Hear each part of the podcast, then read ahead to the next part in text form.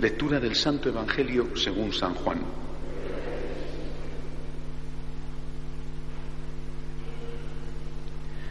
Este fue el testimonio de Juan cuando los judíos enviaron desde Jerusalén sacerdotes y levitas a Juan a que le preguntaran, ¿tú quién eres? Él confesó sin reservas, yo no soy el Mesías. Le preguntaron entonces, ¿qué? ¿Eres tú Elías? Él dijo, no lo soy. ¿Eres tú el profeta? Respondió, no. Y le dijeron, ¿quién eres? Para que podamos dar una respuesta a los que nos han enviado. ¿Qué dices de ti mismo? Él contestó, yo soy la voz que grita en el desierto, allanad el camino del Señor, como dijo el profeta Isaías. Entre los enviados había fariseos y le preguntaron entonces, ¿por qué bautizas si tú no eres el Mesías, ni Elías, ni el profeta? Juan les respondió, yo bautizo con agua. En medio de vosotros hay uno que no conocéis, el que viene detrás de mí, y al que no soy digno de desatar la correa de la sandalia. Esto pasaba en Betania, en la otra orilla del Jordán, donde estaba Juan bautizando. Palabra del Señor. Podéis sentaros.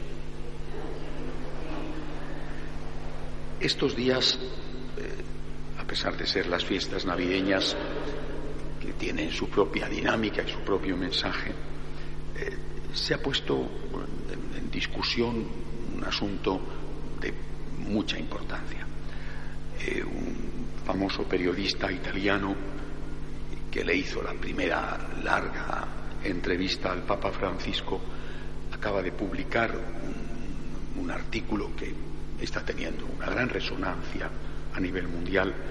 Scalfari es el nombre del periodista, eh, en, el cual afirma que el Papa ha cambiado profundamente, él considera que es un revolucionario, que ha cambiado profundamente la naturaleza de la Iglesia.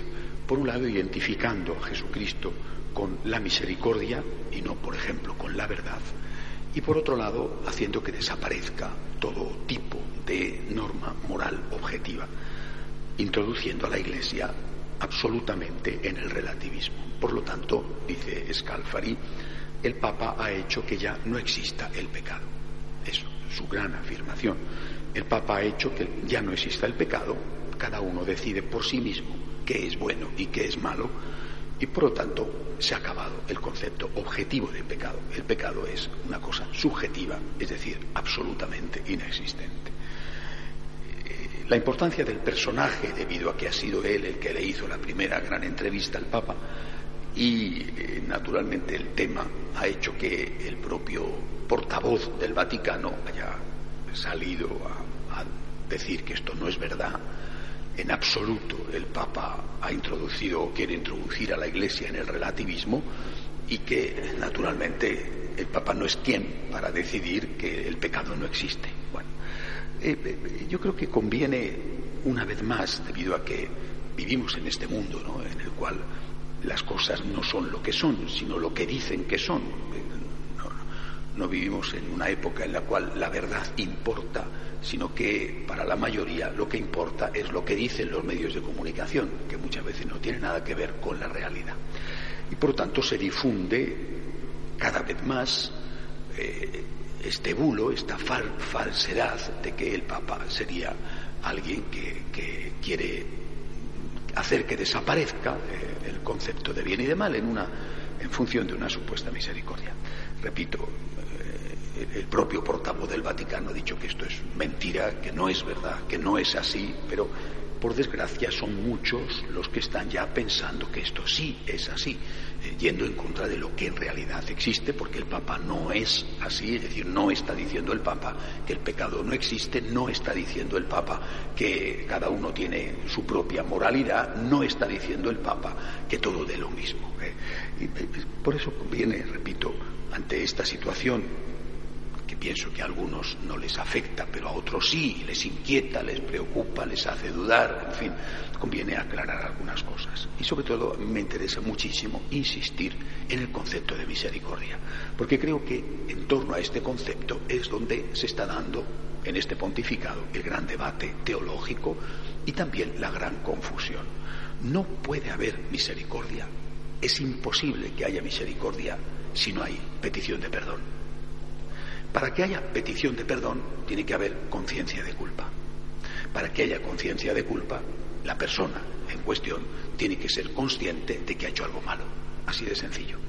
Cuando tú no estás convencido de que has pecado, no pides perdón. Si no pides perdón, aunque el otro esté deseando perdonarte, como es el caso de Dios, si no pides perdón, el perdón no puede llegar a ti. Ha salido ya del corazón del otro, en este caso del corazón de Jesús, pero no puede llegar a ti porque tú tienes las puertas de tu propio corazón cerradas a ese perdón, dado que no reconoces que tengas que pedirlo, no reconoces que te has equivocado, no reconoces que has cometido un pecado. Por lo tanto, el concepto de misericordia está íntimamente ligado al concepto de pecado. Si no tenemos conciencia de pecado, no podemos recibir la misericordia de Dios. Solo cuando uno experimenta el pecado, es decir, cuando uno dice he pecado, cuando uno es consciente de que ha obrado mal, solo entonces puede abrirse a la misericordia y recibir la misericordia. Así pues, hablar de misericordia sin hablar de pecado es totalmente incongruente. No tiene sentido hablar de misericordia sin hablar de pecado. Se habla de misericordia porque previamente existe concepto de pecado, concepto de culpa. Yo he obrado mal. Naturalmente que permanece todavía la cuestión. Yo he obrado mal, yo tengo conciencia de culpa, pero esa conciencia como es. Es decir, si cada uno establece su propia conciencia de forma, no digo ya autónoma, sino absolutamente independiente y sin ninguna relación con ninguna norma objetiva de moralidad, a pesar de eso seguramente en cada persona subyacerá un cierto concepto de culpa, un cierto concepto de pecado. Bueno, siempre hay una moralidad eh, ambiental que en cada época es distinta. Hoy en día es horroroso, horroroso, horroroso un pecado ecológico, ¿eh? Pero no es tan horroroso matar a un niño. ¿eh? Es horroroso, horroroso, horroroso hacerle daño a una foca, pero no es nada horroroso matar a un niño inocente en el vientre de su madre. Es decir, siempre en cada época hay unos pecados que son aceptados por todos, lo que se llama políticamente correcto. Aún así, esto políticamente correcto es evidente, ahí está la realidad, para demostrar lo que es cambiante. Por eso nosotros no podemos decir que apelamos a la misericordia de Dios si no tenemos conciencia de pecado. Pero esta conciencia de pecado no es la conciencia de pecado ambiental, lo que te dicen los políticos que está mal, lo que te dice el medio, lo que te dicen los medios de comunicación, lo que te dicen los famosos, lo que te dice tu vecino o lo que a ti te interesa. Este, esta conciencia de pecado es objetiva. Las cosas son como son y no como a mí me gustaría que fueran, como a mí me convendría que fueran o como dice la mayoría que son. Las cosas son como son. Nosotros hemos construido durante dos mil años nuestra religión, desde el principio, es decir, desde que nuestro Señor la funda cuando nace y cuando la explica y cuando muere y resucita, la hemos construido basándonos en un principio filosófico. La realidad existe. Esto puede parecer una tontería, pero es la base de todo. La realidad existe. De hecho, esto, como comprenderéis, no es cristiano en sí mismo, sino que es precristiano, es decir, la realidad existe y es el gran Aristóteles el que lo teoriza. La realidad existe. Las cosas son buenas o malas por sí mismas y no porque lo diga yo o porque lo diga la mayoría. La realidad existe. Y del mismo modo que existe la realidad física, hace frío, hace calor, llueve, no llueve, el fuego quema, el agua moja, del mismo modo que existe la realidad física, existe la realidad moral. Pegarle a tu papá está muy mal, aunque a ti te parezca que está muy bien, Matar al niño en el vientre de la madre está muy mal, aunque a ti te parezca que es un derecho. Robar está muy mal, aunque a ti te parezca que es una cosa estupenda. ¿Qué sucede cuando te roban a ti? ¿O qué sucedería si tú fueras el niño no nacido al que van a matar? ¿O qué sucede si tú eres el padre al cual pega su hijo? Las cosas existen. Este es el principio básico de la filosofía y de la Iglesia Católica. Las cosas existen por sí mismas, la realidad existe. Cuando nos salimos de esto, que es una perogrullada, es una cosa elemental, es una cosa que cualquier ser humano con un poquito, pero muy poquito, no hace falta mucho de sentido común, ¿eh? es capaz de discernir la realidad existe. Cuando nos salimos de esto, estamos construyendo no solamente la ideología, sino también la religión sobre una quimera, sobre una falsedad, sobre unos cimientos que es imposible que se sostengan.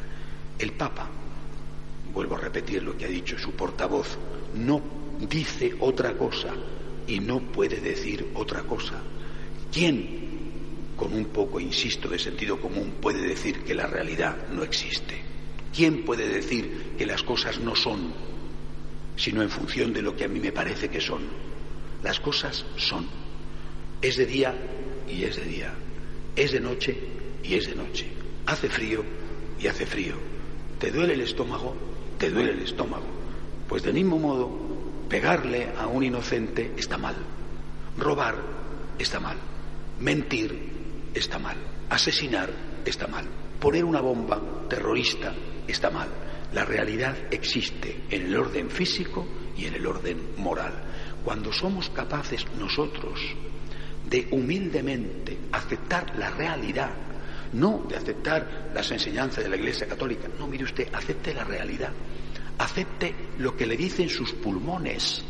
Sus pulmones son los que le dicen que fumar está mal, no el Papa, son sus pulmones. Acepte lo que le dice su hígado, es su hígado el que le dice que emborracharse está mal, no es el Papa el que se lo dice, es su hígado. ¿eh? Acepte lo que le dice la realidad, que matar a un inocente está mal, que no es el Papa el que se lo dice, que es la realidad la que se lo dice. Cuando nosotros aceptamos la realidad, entonces tenemos conciencia de culpa. Y teniendo conciencia de culpa, podemos abrirnos a la misericordia. La misericordia es imposible si no existe conciencia de culpa. Nadie pide perdón si no es consciente de que es un pecador. Nadie es consciente de que es un pecador si no tiene bien claro en qué consiste el mal y en qué consiste el bien. Somos la religión de la misericordia. Pero para ser la religión de la misericordia, la religión del amor de Dios, tenemos que saber distinguir la derecha de la izquierda, el bien del mal, saber distinguir en qué estamos pecando y en qué estamos haciendo el bien. Que Dios nos ayude a no perder el sentido común.